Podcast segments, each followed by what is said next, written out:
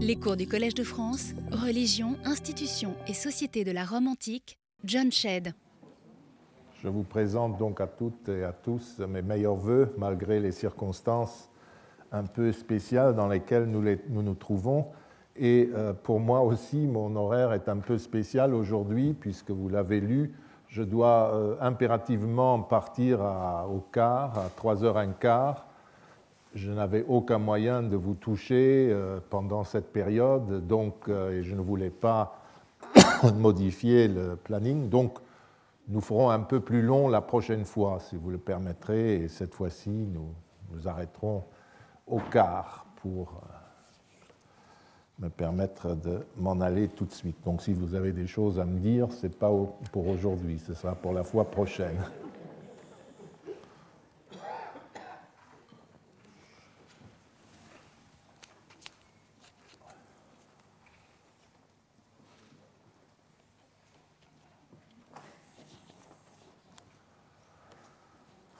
Voilà, donc, mesdames, messieurs, nous avons commencé à exploiter la dernière fois le petit corpus de documents magiques que nous avons réunis pendant les euh, séances précédentes afin d'avoir un petit corpus pour illustrer le domaine et notamment les nouvelles acquisitions procurées par l'archéologie et avoir ainsi une euh, vision beaucoup plus nette du processus rituel que la magie implique. Nous avons vu ainsi que les prières correspondaient en grande partie aux prières, comment dire, des rites quotidiens. C'est notamment dans les rites votifs que cette proximité est révélée. Les prières votives magiques emploient, vous l'avez vu, les mêmes formules que les vœux courants, manipulent avec précision un terme aussi compliqué que religio, quelque chose qui tourne autour de l'obligation contractuel qui naît d'une relation euh, cultuelle, recourt aux mêmes précautions concernant le nom des dieux, que tu sois ceci ou cela, que ce soit ci ou cela, ton vrai nom par lequel tu veuilles être appelé, et témoigne d'une connaissance euh, généralement étonnante des aspects juridiques qui, comme vous le savez, et euh, si vous avez suivi mes cours, vous le savez, sont omniprésents dans la religion romaine, qui est un aspect de la gestion de la société, que ce soit l'État ou la famille, et donc a un caractère, nous disons, juridique, institutionnel. Les rites de défiction qui sont destinés à se débarrasser, ou du moins à immobiliser sérieusement un ennemi ou une ennemie, utilisent aussi les rites d'offrande, mais souvent inversés, déplacés, et recourent aussi à des rites sacrificiels, nous l'avons vu, qui interviennent dans certaines phases du processus magique. Nous regarderons aujourd'hui, et nous avons commencé à le faire, ces rites de plus près. Des victimes sont également citées de temps à autre, soit en tant qu'offrande faite à la divinité invoquée, ou à l'un de ses serviteurs, comme Cerbère. Vous vous rappelez, à un moment donné, un des mages, des sorciers, euh, dit qu'il donne des victimes à Hécate pour qu'elle les passe à euh, les, transfère à Cerbère, gardien des enfers. Soit euh, ces sacrifices sont offerts dans le cadre d'un contresort où ils peuvent servir d'expiation, comme le font les dons en or ou en argent c'est dans les formules euh, de conjuration que certains euh, acteurs prévoient euh, que la personne qui est en cause essayera de se dédouaner, d'expier ce qu'elle aurait pu faire auprès de la divinité qui est invoquée à punir l'individu en question. Et donc, dans ce cas-là, nous savons que les sacrifices interviennent aussi dans ces procédures. L'ensemble des règles régissant les rites magiques est qualifié dans les documents que nous possédons de religio, je vous l'ai déjà dit. Nous avons vu que ces obligations sont évoquées dans le contexte d'un vœu émis à Mayence. Cette ville a livré un deuxième exemple moins long euh, de vœu de ce type, euh, de cette formule. Vous pouvez lire Je livre c'est-à-dire les personnes incriminé à la divinité, je livre et je prie en respectant l'obligation rituelle pour que vous réclamiez à Publius Cutius et Piperio ce qui a été confié, la chose qui a été euh, remise, euh, confiée. Euh, le latin, évidemment, est particulier et je me fie aux lumières de Jürgen Blensdorf. Ainsi que Placida et Sacra, sa fille, leurs membres doivent se diluer comme ce plomb se diluera afin que ce soit leur mort. L'obligation cultuelle insiste sur la régularité de la malédiction. Le sorcier, le mage ou l'individu qui euh, fait cela respecte, il le dit dans la formule, les règles cultuelles. Et la divinité doit donc de son côté respecter sa part du rite. Tout cela renvoie à une discipline constituée avec ses règles, ou qui en tout cas se réfère à des règles cultuelles précises. Ces règles sont partiellement connues, nous l'avons vu, à travers les papyrus d'Égypte. Mais on pouvait se demander auparavant, dans les décennies précédentes, si ces manuels avaient un, réel rapport avec la pratique telle que la laisse voir la documentation archéologique, par exemple. Or, ces dernières années, de grands progrès ont été faits par rapport aux tablettes de défiction que nous avions déjà. Fritz Graf euh, était encore, quand il a fait dans les années 90 son euh, livre sur la magie, très prudent en mettant en garde contre la tendance à vouloir retrouver sur le terrain, dans le matériel archéologique, exactement les mêmes pratiques que celles que décrivent les papyrus magiques. Or, euh, les découvertes récentes, notamment celles de Chartres, celle de Mayence, celle de Rome au Parioli, et la comparaison qui a été menée euh, avec euh, les scènes magiques attestées dans des textes comme les Métamorphoses d'Apulée, par exemple, révèlent un certain nombre de textes et de rites qui paraissent certes ne pas reproduire purement et simplement euh, ces manuels égyptiens, mais qui sont étonnamment proches des rites qu'ils rapportent, et même plus tôt, parce que, par exemple, le cas de Chartres, qui est un peu particulier, mais qui renvoie tout à fait à cela, remonte au premier siècle de notre ère. L'impression se dégage donc que la culture magique se réfère toujours à un nombre assez précis de grands rites et de comportements que l'on trouve dans des documents de diverses natures, non pas à l'identique, mais de façon étonnamment proche. Et tout cet ensemble constitue ce qu'on peut appeler une culture magique à partir du 1er siècle de notre ère euh, au moins. Apparemment, comme Fritz Graf l'avait bien vu, il gravitait autour de la magie tout un ensemble de personnes qui possédaient une réelle érudition sur ces questions. Une littérature circulait manifestement, et il serait faux d'imaginer que ces pratiques et ce savoir étaient laissés aux mains de personnes incultes et déclassées. Ce ne sont pas des, clochards qui font ce genre de choses. Ce qui ne signifie pas pour autant que ces gens n'étaient pas des charlatans et des profiteurs. Mais c'était aussi des techniciens comme les autres. Techniciens du culte, si vous voulez. Nous avons, ou les spécialistes, comme on disait un matin, les spécialistes religieux, nous avons constaté que cette culture magique euh, n'était pas très différente des autres pratiques religieuses même si elle aimait inverser ses pratiques. Ces sorciers, on l'a dit, possèdent une bonne connaissance du fonctionnement de la religion collective, privée et publique. C'est ce qui ressort nettement des cas étudiés, même si on se limite au monde occidental de l'Empire. Prenons l'exemple du chaton, vous vous rappelez, qui est transpercé au moment de la malédiction, comme doivent être transpercés, dit le mage, euh, les euh, personnes qu'il veut rendre inoffensive ou qu'il veut tuer. Une pratique bien attestée à l'époque romaine. Rappelez que ce chaton, sa mère voulait le protéger, mais malgré tout, euh, qu'il meure ainsi, etc. Or, passons sur un tout autre plan. Quand les fessiaux, donc des, des prêtres tout à fait officiels de l'État romain, concluent un traité avec euh, des ennemis ou des voisins, ce qui se dit en latin foidum ferire, frapper littéralement un traité, il frappe le porc ou l'agneau qui est offert en sacrifice à Jupiter d'un silex, une pierre, en prononçant la formule suivante.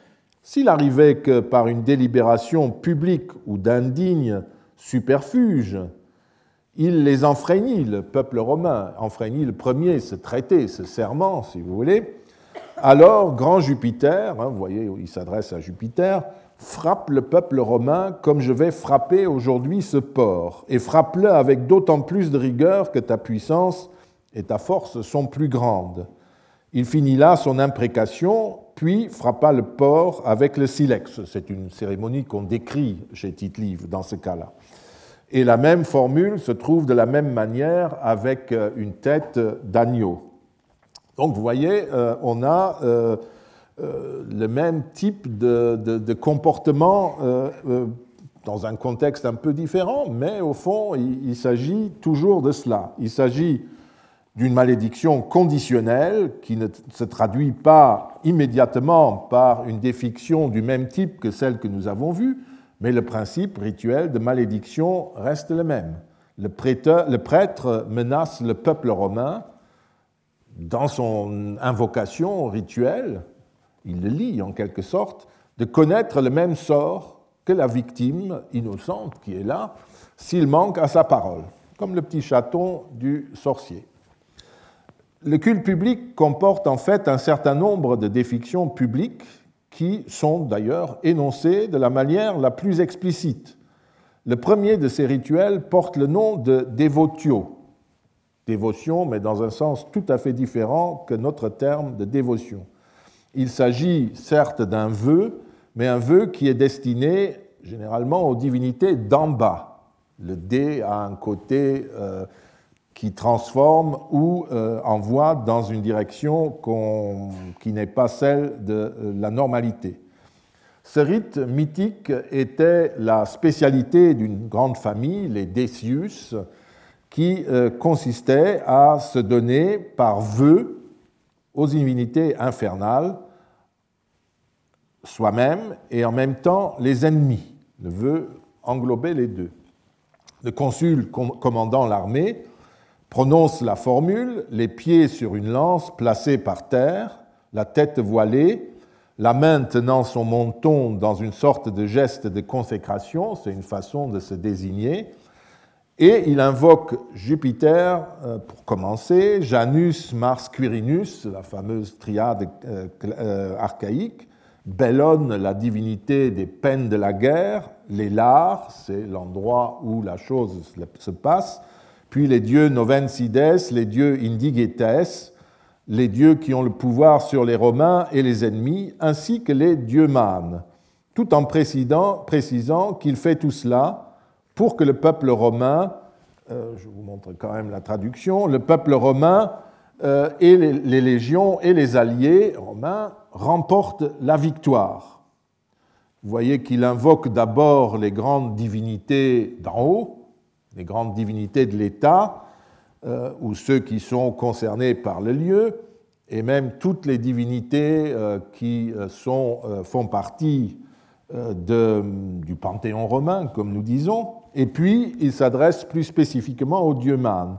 Et il voue alors les ennemis avec lui-même, le locuteur, aux dieux mânes et à Tellus, terre. Puis il se précipite sur les ennemis pour se faire tuer. C'est un acte qui est exactement du même type que les malédictions que nous avons vues, comme euh, Georg Wissov l'avait déjà relevé, en invoquant, euh, par exemple, euh, l'exemple d'une défiction d'Arezzo que nous avons lue, sur laquelle vous pouvez lire Moi, j'envoie, des vous, des sacrifies, quelque chose comme ça, à votre puissance, vostrum numen demando de voveo de sacrifico. Il envoie, il sacrifie, il fait un vœu. Et vous voyez que le, sens que prend le D dans chaque cas, euh, quand on s'adresse euh, aux dieux normaux, on dit mando voveo sacrifico. Le deuxième rite, qui est encore plus proche de la dévotion, euh, de la dévotio au sens romain que vous avez vu, est le rite particulièrement macabre qui euh, était célébré à plusieurs reprises sur le forum Boarium sous la République.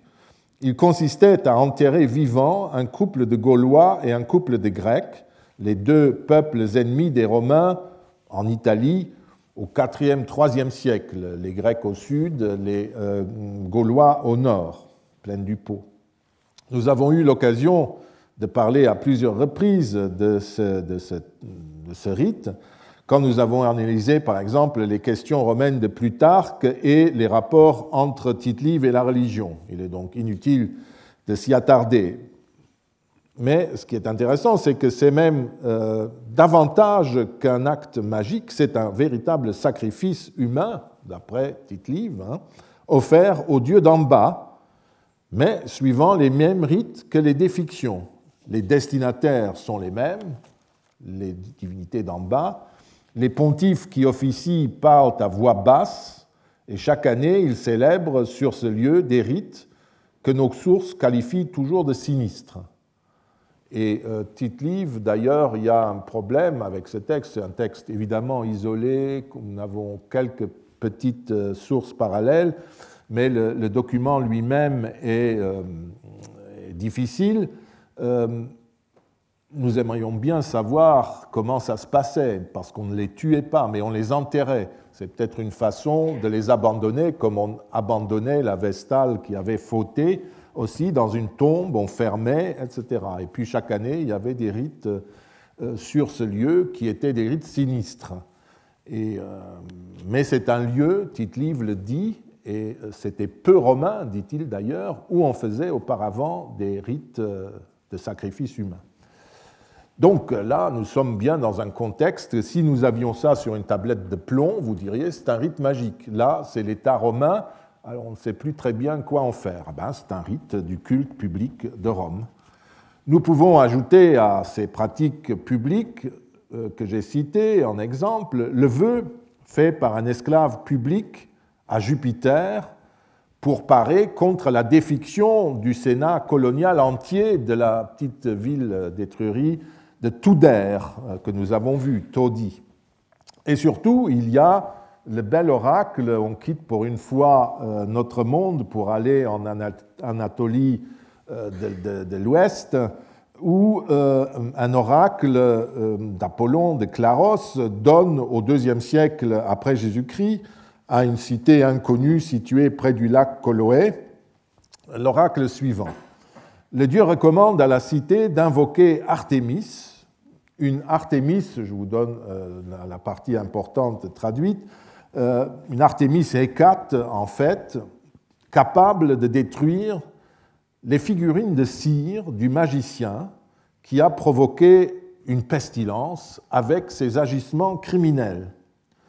L'oracle prescrivait de porter euh, une statue de l'Artémis sous sa forme d'Éphèse dans son sanctuaire, de lui donner donc un temple, et euh, de célébrer des sacrifices et des fêtes en l'honneur de cette déesse. Et euh, vous voyez que si vous n'accomplissez pas ces rites, dit l'oracle, vous payerez l'amende du feu. Qu'est-ce que c'est cette amende du feu? Euh, En tout cas, ce n'est pas quelque chose d'agréable. Fritz Graf souligne, qui a publié hein, ce texte dans, dans la Zeitschrift für Papyrologie, euh, souligne que le texte a tous les aspects d'un contresort que les modernes auraient tendance à classer dans le registre magique, alors qu'il s'agit ici clairement de rites que nous appellerions religieux. C'est le grand oracle de Claros qui institue un culte public dans euh, cette petite cité. Mais ce qu'il célèbre, quelle est la différence par rapport à nos amis là qui se souhaitent du bien ou du mal, ou qui font des contresorts contre des magiciens plus ou moins imaginaires. Cela prouve, euh, conclut euh, Graf, que les classifications modernes sont bien souvent anachroniques. On en a déjà parlé. Dans le monde antique, les limites qui séparent ces deux domaines, religion, magie, ne sont pas celles que l'on croit. Elles sont définies, en fait, par les juristes romains lorsqu'il y a agression et violence criminelle, ou accusation d'agression de ce type. Mais cette frontière semble se brouiller quand il s'agit de se protéger contre les dangers, les pestes ou les agissements magiques de criminels. Là, euh, les choses, comment les appeler alors? Enfin, n'oublions pas non plus les, cultes familiaux. La boule que portaient les enfants et autres crépundia, comme ceux qui furent tombés, euh, trouvés il y a quelques années dans une tombe d'enfants à proximité de la Via Portuense et du côté de Ponte Galeria, juste avant Fiumicino, hein, étaient des amulettes, vous voyez la tombe du, gamin, et il portait autour du cou ces crepundia, comme on dit en latin, ces amulettes, et vous en avez quelques-uns. Vous voyez aussi des choses d'origine orientale, comme le petit personnage qui est au milieu, en bas. Euh, ces amulettes étaient destinées à protéger l'enfant contre les envoûtements et les imprécations, car, euh, d'après la croyance commune, c'était souvent des manipulations de ce type qui étaient à l'origine de l'intervention des esprits mauvais qui venaient apporter aux vivants angoisse et tourment. Et euh, cela le protège jusque dans la tombe. Hmm? Il ne faut pas qu'on manipule le corps de l'enfant mort avant l'âge dans la tombe. Certains d'entre eux euh, sont certes des morts, ceux qui viennent tourmenter des morts qui ont été mal enterrés, n'ont pas eu les rites funéraires euh, prescrits, ou qui ne sont pas enterrés du tout, mais d'autres peuvent être des défunts manipulés par des sorciers. Ce dont témoignent certains rites folkloriques, comme ceux de Picumnus et Pilumnus dans le Latium, de petites divinités qui viennent défendre l'accouché et le nouveau-né contre des divinités de l'extérieur, ou les rites célèbres qui étaient célébrés lors des Compitalia, la fête des carrefours, sur une aire cultuelle située au point où se touchent plusieurs propriétés et dans les villes au croisement euh, de certaines rues.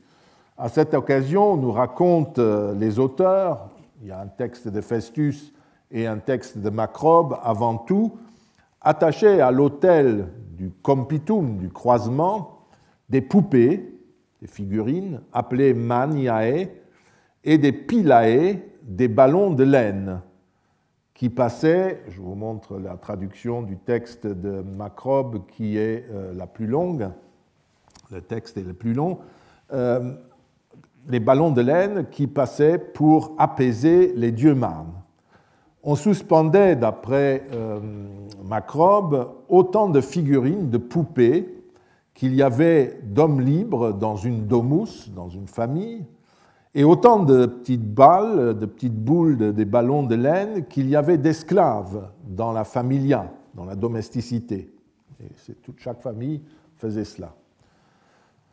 Un autre rite de ce type, euh, qui est toujours privé, mais avec les compita, vous voyez, c'est un mélange entre rite familial et rite euh, d'une fête euh, d'État, qui est la fête des carrefours.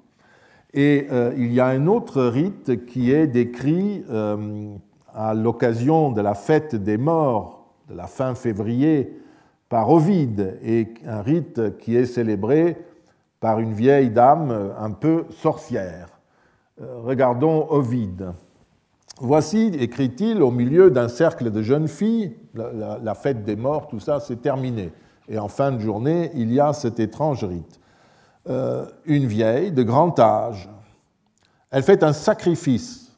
Il y a un sacrifice, ce n'est pas un rite comme ça. Sacrifice, sacrafakit, à Takita. Et dépose, je saute quelque chose, et dépose avec trois doigts trois grains d'encens sur le seuil. Donc ça se place devant le seuil d'une maison. Là où une petite souris s'est frayé un passage secret. Ensuite, avec des paroles incantatoires, elle attache ensemble les fils, des fils au moyen de, au moyen de plombs sonores. C'est un rhombe qu'elle fait ronronner, c'est typique des invocations, des incantations magiques, et fait tourner dans sa bouche sept fèves noires. Puis elle enduit de poids la tête d'une mandole, la colle, euh, qu'elle transperce avec une aiguille de bronze. Après une suture, elle lui coule la, gueule, si vous voulez, elle la fait griller sur le feu et y verse quelques gouttes de vin. Le reste du vin, elle le boit avec ses compagnes mais surtout elle-même. Nous avons lié les langues ennemies et les bouches malveillantes, dit-elle en s'éloignant, et elle s'en va toute avinée. Bon, c'est les petites histoires comme euh, Ovide aime euh, à les raconter. Euh, et il donne aussi une étiologie, un, petit mythe qu'il d'après ce rite. Enfin, il y a une correspondance entre les deux. Il s'amuse avec cela. C'est donc un sacrifice qu'on a eu ici à une déesse qui est Takita Muta. C'est une vraie, véritable déesse parce que en Bavière, on a trouvé, ça date du 1er siècle après notre ère, une inscription sur laquelle euh, un personnage dit qu'il a sacrifié à Takitamuta. Ou bien c'était un, fan euh, totalement euh, obnubilé d'Ovide, ou alors cette divinité existait parfaitement, puisqu'elle a droit à une inscription. Et c'est donc un véritable sacrifice. Et à Takita, celle qui fait c'est un euh, elle fait faire cela. Le, suffixe tous, ta, est l'équivalent, d'après les linguistes, de, terre ou trix, taquitrix, si vous voulez. Elle rend muette les mauvaises langues, et c'est cela aussi que raconte la petite euh, histoire. Mais c'est un sacrifice euh, long et un peu compliqué, comme le sont en fait tous les sacrifices, quand nous avons un peu de détails. Et euh, quand nous avons des rites isolés comme celui-ci, évidemment, euh, c'est beaucoup plus difficile à expliquer. Ce n'est pas pour cela que ce sont des rites extraordinaires. C'est l'ensemble du corpus des sacrifices comprend tout cela. On ne voit pas exactement euh, le rapport avec les enfers. Une partie des choses sont faites, des rites sont faits par terre. On met trois fois trois grains de sel sur le seuil. Je crois que ce qui est important, c'est le seuil. C'est donc la maison qu'on protège, la famille, la domus. Hein. Et euh, peut-être le petit trou où est la souris, euh, c'est aussi une façon d'apaiser ceux qui euh, sont en bas. On ne sait pas dire plus. Dans l'éthiologie aussi, euh, l'affaire de, enfin la naissance de cette divinité euh, est racontée euh, de cette manière-là. Takita Muta, qui avait parlé trop, c'est une nymphe bavarde, avait été condamnée par Jupiter, dont elle avait révélé les amourettes à Junon, d'aller aux enfers. Et c'est en fait en route vers les enfers qu'elle est violée par Mercure, qui est un filou divin euh, célèbre, euh, et euh, elle donne naissance aux, dieux l'art, les dieux du terroir. C'est une. Alors on peut dire des, des histoires idiotes, mais je vous ai déjà dit, Ovide ne raconte jamais rien gratuitement. Il marque très finement la relation entre cette déesse, l'amba, mais son espace, c'est comme les lards, c'est le terroir, c'est la surface du sol en fait, mais pas ce qui est euh, aux enfers, mettons. Et euh, vous voyez, donc, elle aussi, ça se passe dans un espace très ambigu, par terre, mais aussi, vous le verrez, sur un autel.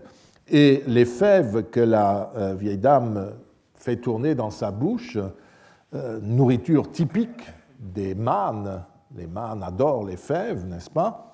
Eh bien, elle les tourne dans la bouche. Dans ces récits, tout est parfait. Elle ne les avale pas.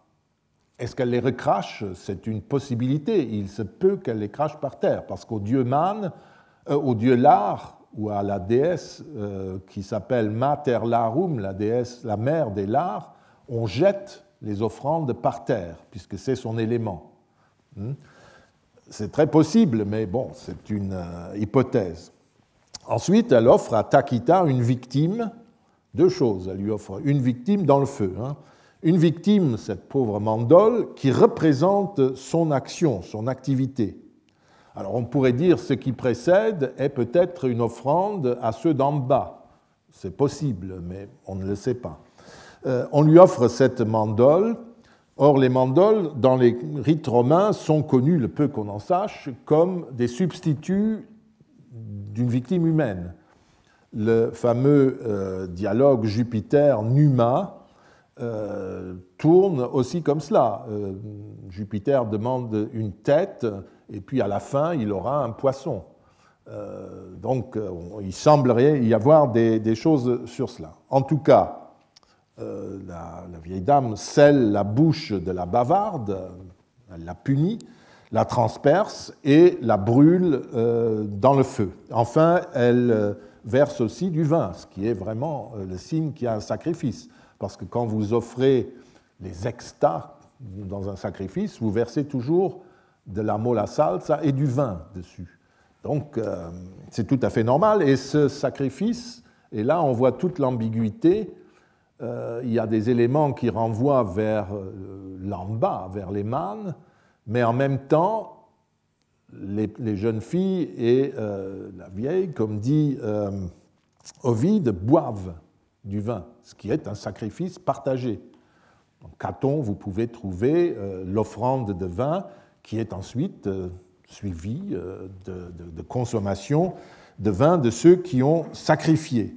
Bon, euh, on doit malheureusement arrêter l'analyse là parce que la source est trop mince.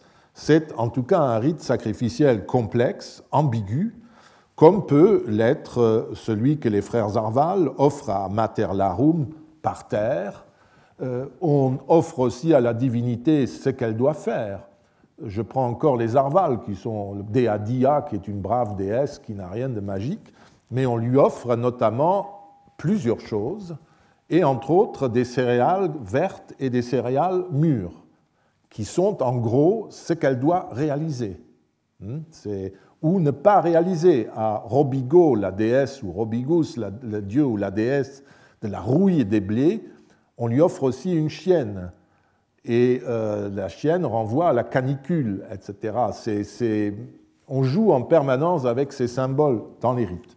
Donc vous voyez, euh, c'est des rites qui, se rapprochent étrangement de ceux qu'on étudie présentement, et pareillement un rite nocturne qui incombait, toujours d'après Ovide, au père de famille, consistait au mois de mai à chasser de sa maison les lémures, qui sont ces morts mal enterrés, euh, qui sont insatisfaits, en se rachetant par l'offrande de fèves qu'il consomme avec eux un peu de la même manière que euh, Notre-Dame. Lui, il ne les mâchouille pas dans la bouche pour les recracher, ça c'est mon interprétation, mais il, se retourne et il les jette par-dessus son épaule, ce qui est le, degré zéro d'un banquet. Vous en êtes euh, euh, d'accord, je pense. Nous ignorons dans quelle mesure ces rites un peu folkloriques étaient pratiqués par toutes les familles à Rome, en Italie et dans les municipes ou colonies romaines. Mais ce n'est pas non plus euh, important pour notre recherche. Ce qu'il faut retenir, c'est la présence bien attestée de rites magiques au sein même des religions domestiques. Nous avons vu aussi que les rites de défiction laissaient deviner l'existence d'expiations susceptibles d'être accomplies au moyen de sacrifices ou de dons en métal précieux, je l'ai dit tout à l'heure. Même si elles prétendent lutter contre ces expiations, les défictions nous apprennent qu'elles étaient néanmoins possibles. Un autre aspect caractéristique de rite magique est la répétition, un élément qui n'est pas non plus absent de la religion, disons, régulière. Les Arval, par exemple, citent trois fois de suite les versets de l'hymne qu'ils déclament après le sacrifice à Deadia. Et au cours du banquet de la déesse, celle-ci reçoit trois fois trois boulettes de foie sur la table dressée dans son temple. Dans l'imprécation de Pompéi portée contre un ami indélicat, qu'on souhaite exclure d'une concession funéraire, à laquelle il avait été associé auparavant, le propriétaire lui souhaite de n'être accueilli ni par les dieux pénates ni par les dieux mânes, comme si la double euh, exclusion allait de pair. Or, l'une était pour nous magique, les mânes, l'autre ne l'est pas. Enfin, Aucune distinction euh, ne paraît finalement exister entre ces deux registres cultuels, qu'il s'agisse de l'usage des règles du vœu, des références à la religio, à l'obligation aux règles cultuelles, et euh, il est clair que tous ces rites, toutes ces normes dépassent le domaine purement magique. Un autre aspect mérite d'être relevé, c'est l'usage que les magiciens experts font des démons, convoqués par l'intermédiaire d'une divinité pour arriver à leur fin. Hein, on l'a vu dans le manuel et dans certains euh, des documents que nous avons vus après. On retrouve là à l'œuvre un schéma euh, théologique en fait et religieux dont je vous ai souvent entretenu et qui a pour effet de décomposer l'action d'une divinité en segments complémentaires eux-mêmes divinisés. On a vu que la puissance d'une divinité, sa capacité d'action, pouvait être fractionnée entre les différentes divinités de son entourage, qui sont parfois invoquées en même temps qu'elle. Or, tout laisse penser que ces démons que les sorciers essayent de mettre à leur service relèvent de la même logique. Ils font partie de ces divinités de service, cette plèbe divine dont se gausse Augustin, et que les magiciens tentent prudemment de mettre à leur service. Ils prient, et tentent généralement de se concilier les grandes divinités en leur demandant de mettre ces démons, ces démons qui sont autour d'elles à leur disposition. Nous disons communément, hein, on le dit souvent, que la magie consiste à contraindre les divinités. Oui et non.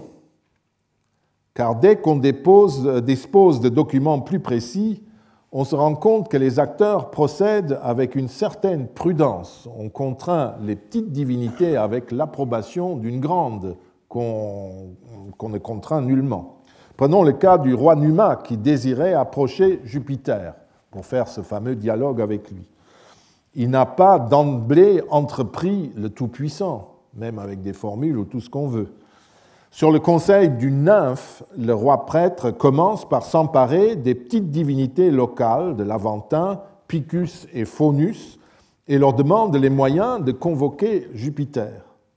Numa procède donc comme un magicien, désireux d'acquérir la connaissance des noms secrets et puissants des dieux, ainsi que des invocations qui permettent à un mortel d'entrer directement en contact avec eux, notamment avec Jupiter, et de leur demander un service.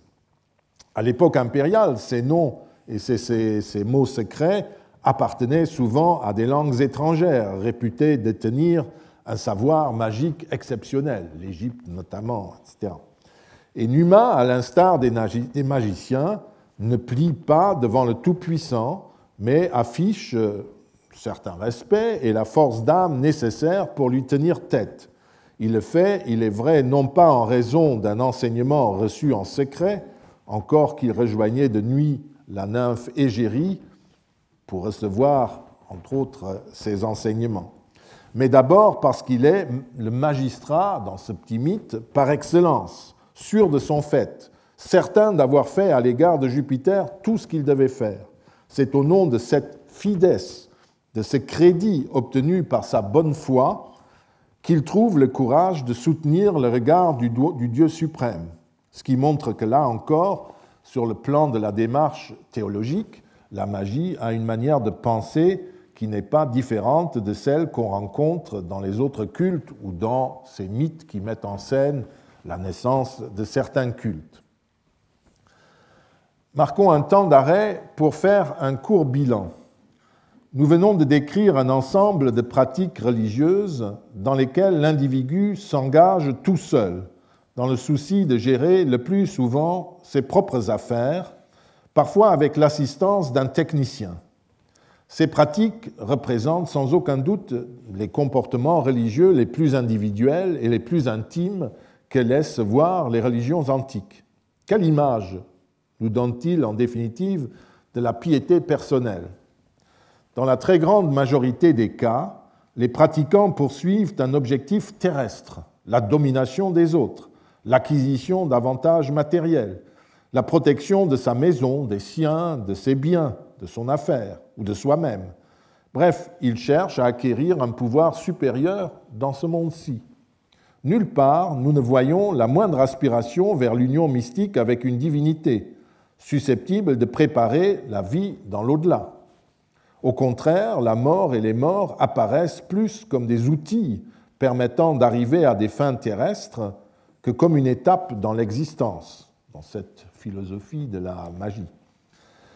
Les philosophes eux-mêmes avaient la réputation de ne pas reculer devant les techniques qui étaient censées permettre d'approcher les divinités et au moins leurs démons pour en savoir plus sur les mystères du monde et des dieux, et aussi pour agir sur ce monde. Une partie de l'accusation de magie qui, est, a été portée contre Apulée, hmm, qui est rapportée dans euh, son apologie, sa défense, euh, vient des recherches médicales et zoologiques un peu bizarres auxquelles il se livrait. Comme il s'exclame, quelques-uns euh, d'entre eux, de ceux qui m'accusaient, recherchent-ils les causes pures et simples de l'existence, non, de, l'existence des corps? Il parle des, des philosophes. On les proclame impies et reniant les dieux comme Épicure, Anaxagore, Lécipe, Démocrite et les autres qui prennent la défense de la nature. Quelques-uns choisissent-ils pour objet de leurs curieuses investigations la providence qui a ordonné le monde et adorent-ils les dieux avec enthousiasme? On leur donne vulgairement le nom de magiciens, comme si, parce qu'ils savent que ces merveilles s'opèrent, ils savent les opérer. Vous voyez qu'il est un peu euh, à la limite quand même quand il dit ces choses. Et plus loin, euh, il euh, ajoute Qui vous a dit, puisque j'aime l'art de la médecine et que j'y ai quelque habileté, qui vous a dit que je ne cherche pas des remèdes dans les poissons? Parce qu'il cherchait des poissons rares pour faire des dissections, etc. Quand la bienfaisante nature a répondu et prodigué les remèdes dans toute espèce de substance, pourquoi n'en aurait-elle pas mis également dans les poissons? La connaissance et la recherche des médicaments ne constituent pas plus le magicien que le médecin, ou même, après tout, que le philosophe, quand on se propose de les appliquer non pas à son utilité, mais au soulagement de ses semblables. Dans les temps antiques, les médecins n'ignoraient pas les enchantements qui pouvaient guérir les blessures, et nous en avons pour garant l'auteur le plus infaillible en matière d'antiquité, je veux dire Homère. Nous sommes au tribunal, hein, il faut mobiliser euh, des, gens dignes de confiance. Il montre comment une blessure d'Ulysse, d'une blessure d'Ulysse, le sang cesse de couler par la vertu d'un charme. Rien de ce qui se fait pour sauver la vie des hommes ne saurait être coupable. On constate ici la proximité qui existe entre la curiosité, les recherches et la science, qui sont celles du philosophe, du médecin, et du magicien. Et les personnes non lettrées pouvaient parfaitement soupçonner la recherche scientifique d'être en fait euh, de la magie déguisée. Nous avons dans le dossier de l'apologie d'Apulée un beau témoignage de la façon dont on essaye d'abattre pour d'autres raisons, il s'agit en l'occurrence de sordides raisons de dot et d'argent, quelqu'un qui vivait de façon contraire à la majorité de la population. Pour l'incriminer, il suffisait de l'accuser d'être un magicien. Citons euh, un autre exemple de ce genre de déduction ou de soupçon possible. L'an dernier, je crois, je vous ai déjà montré l'étonnante figure que vous pouvez voir à Rome, Piazza Colonna, en marge du Corso, sur la colonne qui illustre les campagnes militaires de Marc Aurèle contre les Marcomans. L'image en question est censée illustrer le miracle de la pluie qui a un jour sauvé l'armée romaine, vers euh, les années 180, mettons. La figuration officielle est celle d'un dieu fonctionnel, du dieu faisant pleuvoir et euh, du type faisant pleuvoir et couler, tel que l'empereur a pu le mentionner dans une correspondance officielle, comme Aius Locutius le disant parlant. Mais nous connaissons, et c'est ça qui est euh, intéressant, à côté de cette version très traditionnelle, deux autres versions non officielles de ce miracle. Euh, voilà les, références, je ne vais pas entrer dans le détail. La première provient d'une tradition enregistrée dans le dictionnaire byzantin de la Souda, la seconde vient des milieux chrétiens.